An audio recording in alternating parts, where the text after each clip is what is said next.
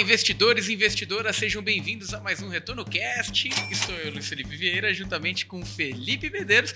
Depois de um tempo, uma pausa aí. O que foi? A meditação, é Felipe? Um período sabático. Esse período sabático, duas semaninhas. Não, na verdade eu fiquei sem voz. É isso aí, o Luiz tá, tá veinho, coitado. Aí ele tomou que... uma friagem e fica, ficou que... falando que nem. Olha, trouxe, trouxe até o cachecol aqui. Eu não quis colocar porque eu lembro do, do vídeo que a gente fez com o Roberto Justus, que ele ficou me zoando de tio da tio Suquita. Suquita eu falei, eu não quero mais esse apelido, não. É, aí ele ficou com voz de Mr. Burns, né? Excelente! Aí a gente não quis gravar dessa forma, né? Excelente. Mas, mas, estamos de volta. Estamos de volta. Espero que vocês tenham ficado com saudade, é estejam isso. empolgados com a nossa volta aqui, né? É isso aí, tem assunto bacana aí pra gente tratar, hein? A gente trouxe umas ideias boas. Caramba, vez, e dessa vez a gente quer entrar um pouquinho no detalhe do índice Sharp. Sabe aquele índice que, que as pessoas costumam falar, os investidores costumam falar que é o índice da eficiência? Será que a gente consegue encontrar alguns desafios aí para olhar esse índice? De repente ele não resolver no meu processo de decisão e às vezes até complicar, ô Felipe? Ele pode não ser intuitivo, né? Eu acho que essa é a grande sacada aqui do que a gente vai conversar hoje. Porque o que, que acontece com o Sharp é que ele é, ele é um indicador muito bom. Na verdade, ele é um dos melhores indicadores porque ele é muito versátil. Ele vai te dar já a resposta de retorno ajustado pelo risco. Ou seja, é, o retorno que eu tive, né, para ter aquele retorno que eu tive, compensou o risco que eu corri? Né? Ou seja, ele vai te dizer assim: se ele é, responder que não, né, que não compensou o retorno, era melhor você ter colocado na renda fixa. Né? Então é basicamente isso que ele traduz. E ele é um indicador muito versátil que você consegue usar com fundos, com ações, com títulos públicos. Você consegue colocar o Sharp para qualquer indicador. E, e o cálculo é simples, né? Uma, uma subtraçãozinha, uma divisão chegou no, no, no indicador. Perfeito. E aí é que é o lado bom e o lado ruim. Porque como o cálculo é feito dessa forma, ele pode deixar umas respostas às vezes confusas e não intuitivas. É sobre isso que a gente vai falar aqui hoje, né, Luiz? Perfeito. Inclusive, a gente vai mostrar ali, a gente, a prática. Se você estiver vendo a gente no Spotify, você vai conseguir visualizar, no YouTube vai conseguir visualizar. Isso se aí. estiver só ouvindo a gente, a gente vai tentar traduzir um pouquinho também, né, com a nossa, com as nossas vozes aqui retomadas. um pouquinho dessa dinâmica, mas o índice Sharp é, é um dos índices de fato, que eu, que eu mais aprecio pela simplicidade, né? Mais mastigadinho, né? Eu gosto da simplicidade, eu gosto, mas quando a gente faz um processo de investimento, isso não é simples. Então, o índice Sharp ele tem que ser um indicativo importante ali, mas é importante a gente também ter essas sacadas, né? O que, que eventualmente pode me trazer de intuitivo ou contra-intuitivo na hora de tomada das nossas decisões ali, né? Perfeito. Então acho que é legal a gente mostrar o case aqui, né, Luiz? Legal. O que a gente estava tava olhando, a gente é, gosta de fazer alguns estudos aqui, por curiosidade, para trazer conteúdo para vocês também, né?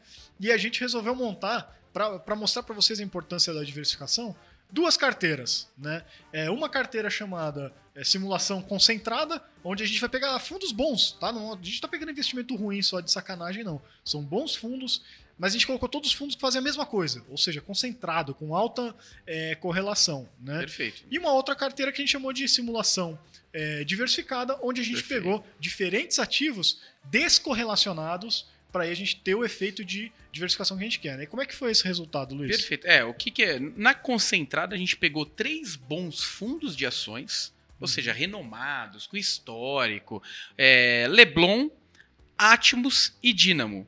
Então não, não, interessa muito o valor inicial aqui, que não é isso o propósito, mas a divisão. Uhum. É a mesma divisão entre os três. Quando a gente pega a carteira concentrada, tá aqui, ó. 33% em cada um. A gente vê que praticamente eles andaram juntos ali, né? Mesmo nível de volatilidade, a carteira ela ficando positiva. É... E aqui, onde eu quero concentrar as nossas as nossas forças. Primeiro, no nível de correlação. É isso aí. Para quem não está vendo, a, o nosso gráfico de correlação ele vai de vermelhão, né, quando fica tudo Negativo, descorrelacionado, né? né? Descorrelação. Então são é, é, correlação inversa, né? Quando um vai para cima, o outro vai para baixo. E quando fica azulão, né, é, significa que você está muito correlacionado, ou seja, tá todos tá muito... eles andam na mesma direção. Perfeito. Não espera que, que algum deles vai reagir diferente para uma reação de mercado. Ibovespa sobe, é esperado que eles subam. Ibovespa Isso. cai, é esperado que eles caiam, né? Então, pra quem não, não tá vendo, é, esse gráfico de correlação aqui tá todo azulão. Tá todo É, mundo é, bem concentrado porque são todos fundos de ações. Exato. Não tem muda, é azul, azul, azul. né? Ações que basicamente investem em Brasil, inclusive, não investem tanto lá fora. E o que é interessante, quando a gente vai para para volatilidade, índice Sharp, ó, você percebe, ó, são ativos com o mesmo nível de volatilidade, basicamente. Eles têm, no curto prazo, uma estrutura similar ali de, de, de, de, Sharp. de Sharp, né? No longo prazo, algumas diferenças, e, e esse, e esse ponto eu quero que, que a gente grave um pouquinho, né? O ótimo pro, pro 12 meses, para a gente tentar enxergar. A gente E vai a- chegar lá. E aqui a gente trouxe uma carteira diversificada. Aí o que a gente tem? 25% NTNB, é, 25% IVVB11. IVVB11 é o S&P dolarizado. Isso. O Dínamo, que estava na outra simulação também, e o trem de ouro. Ou seja, quando a gente vai lá para correlação, aí o que era azulzinho começa a ficar meio neutro, vermelho, né? Então, ou isso aí.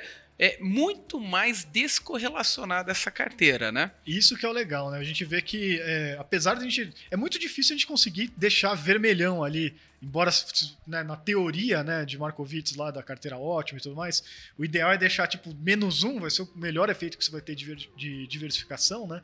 É muito difícil você achar um ativo que vai ser menos um ou muito negativo Perfeito. em correlação, porque o mercado financeiro né, funciona de certa maneira todo, todo junto, né?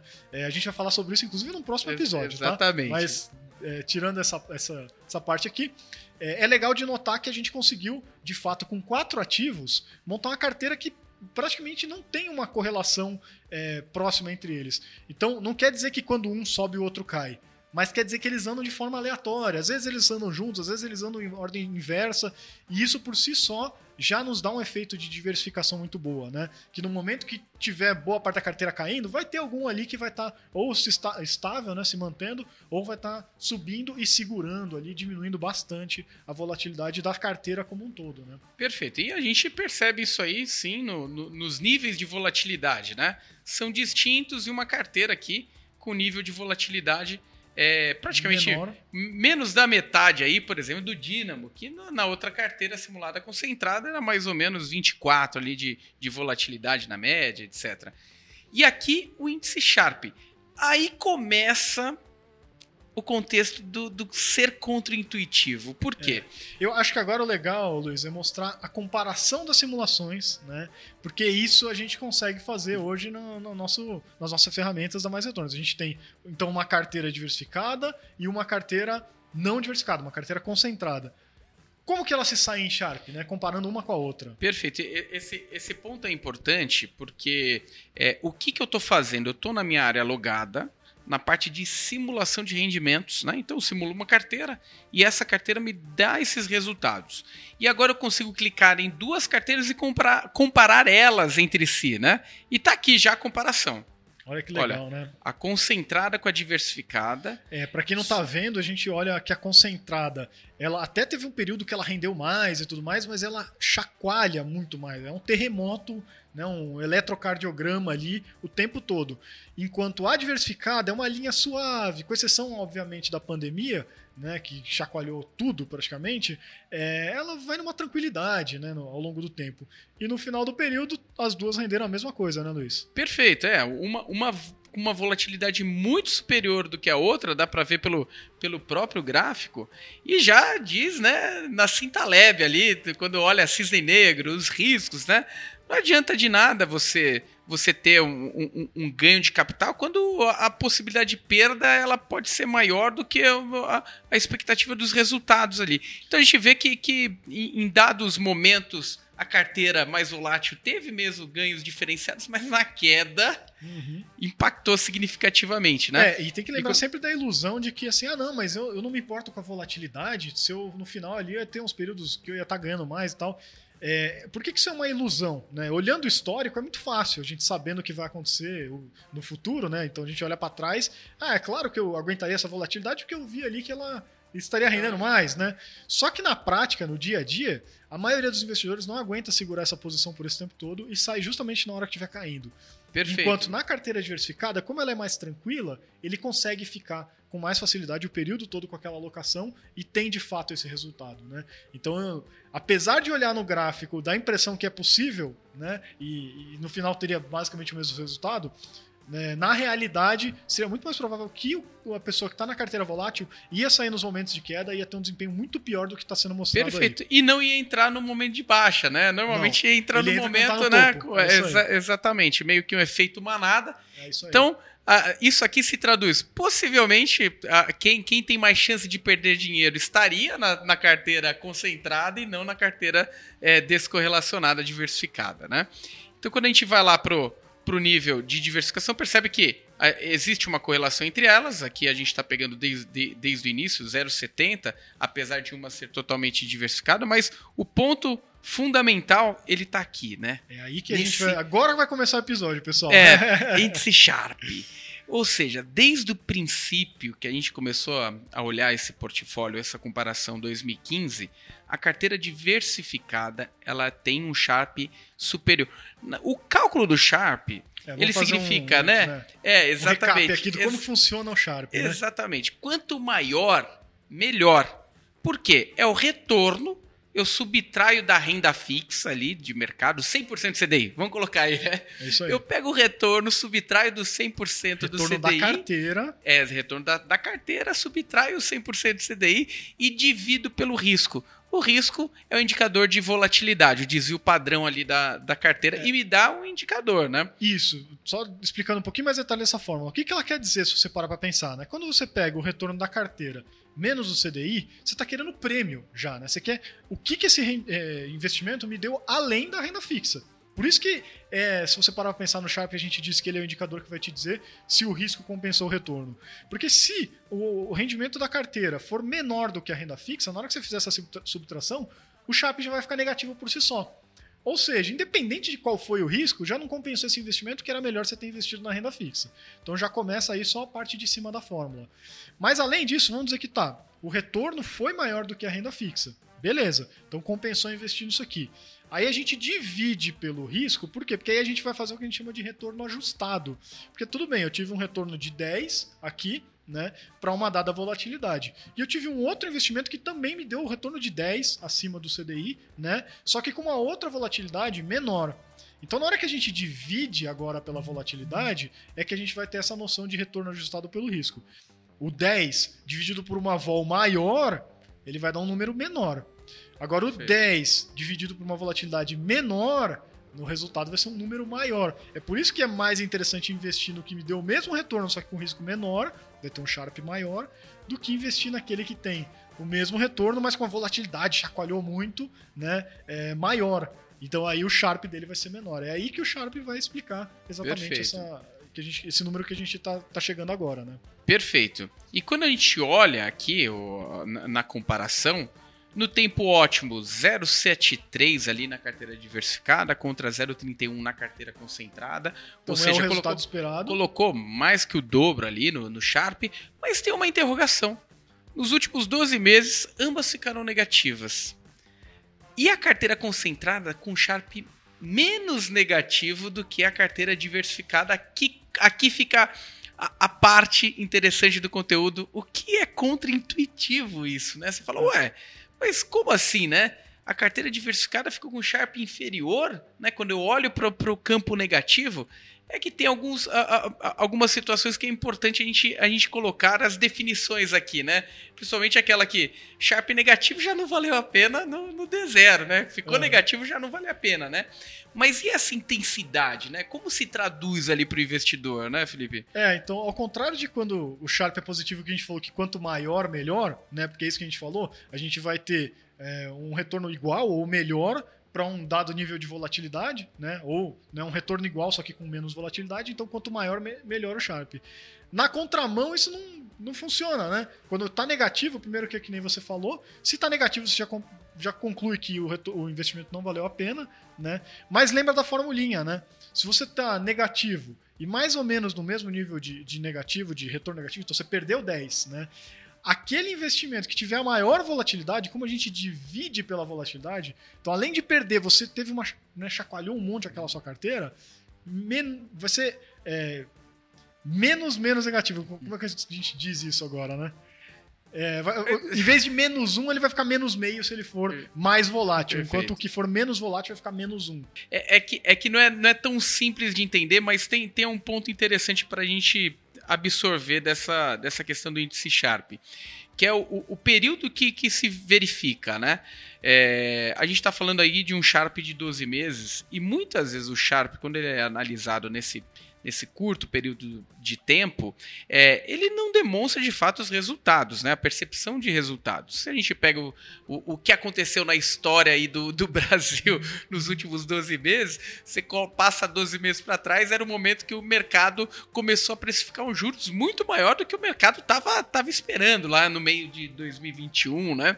Então, é, é, é natural que haja um descompasso de risco. E imagina uma taxa de juro que sai de 2 vai para 14 quase, é, e a subtração da conta é justamente nessa taxa, né? Uhum. Ela vai ter impactos importantes ali no, no curto prazo. Por isso que traz também um contexto um pouco contraintuitivo de Sharp aí negativo no curto prazo, mas o importante mesmo do Sharp é quando a gente alonga, né? Como que a gente distribui esse risco ao longo do tempo e ao longo dessas entregas, né, Felipe? É, até porque, se você para pensar, o Sharp é uma medida estatística, né? E quando a gente fala de estatística, quanto mais é, informações a gente tiver, né, na, naquela população, naquela amostra e tal, mais precisa vai ficando aquela, aquele resultado, naquela resposta que a estatística nos deu. Se a gente pega 12 meses, a gente ainda tem poucos dados e que são muito é, poluídos, assim, vamos colocar, por um movimento de curto prazo no mercado. E a gente sabe que no curto prazo o mercado ele não é muito racional, né? Pelo contrário, ele tende a ser bem aleatório.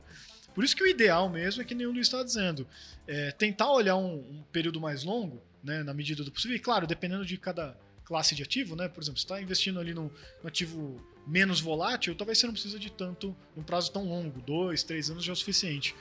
Mas se você está olhando para um, um, um, ativo muito volátil, um mercado também é, que sofre muita influência ali de, é, de ciclos mesmo, como é o mercado de ações, aí é melhor você já começar a olhar para períodos de 5, 10 anos para ter uma estatística mais confiável. Mas na medida do possível olhar janelas, né? Então, o 12 meses pode ser útil também, dependendo do tipo de conclusão que você quer tirar ali, né? Então olha os 12 meses, mas também olha um pouquinho para trás, né? Olha, sei lá, é, 24 meses, 36, 5 anos, 10 anos, período ótimo, é, sempre que possível quando ele for longo e assim por diante. E aí você consegue ter uma, uma análise muito mais confiável do que olhar o curto período e principalmente, né, é, olhando o Sharp negativo que ele começa a ficar contraintuitivo fica, e não é uma, não fica confusa essa análise, fica confusa essa análise. Então, é, no final das contas, tome cuidado sempre ao avaliar um Sharp negativo. Agora, se o período for muito longo e aquele Sharp negativo persiste, né? Normalmente são investimentos que não valem a pena, né? É, Imagina. A resposta já está dada. Eu né? vou correr risco sendo que no CDI eu ganho mais. É, não faz... compensou, não compensou o retorno. Não faz o menor sentido. Então ficam aí as dicas do de como olhar para o Sharp, né? A, a, a, parte intuitiva e a contra-intuitiva aí para você ponderar no momento de você avaliar. E se ficou alguma crítica, sugestão, alguma informação que você queira nos passar, que a queira que a gente dúvida. converse aqui, dúvida, alguma coisa, mande pra gente no retornocast@maisretorno.com ou deixe nos comentários aqui no nosso vídeo do YouTube. Isso Espero aí. que vocês tenham gostado aí do episódio de retorno do período sabático sem voz. É isso aí. E acompanha aí a gente, porque o próximo também vai ser muito bom. A gente já tem aqui uma pauta bem quentinha. Perce perfeito. Acompanha a gente aí. Até a próxima, pessoal. Valeu, pessoal. Um abraço.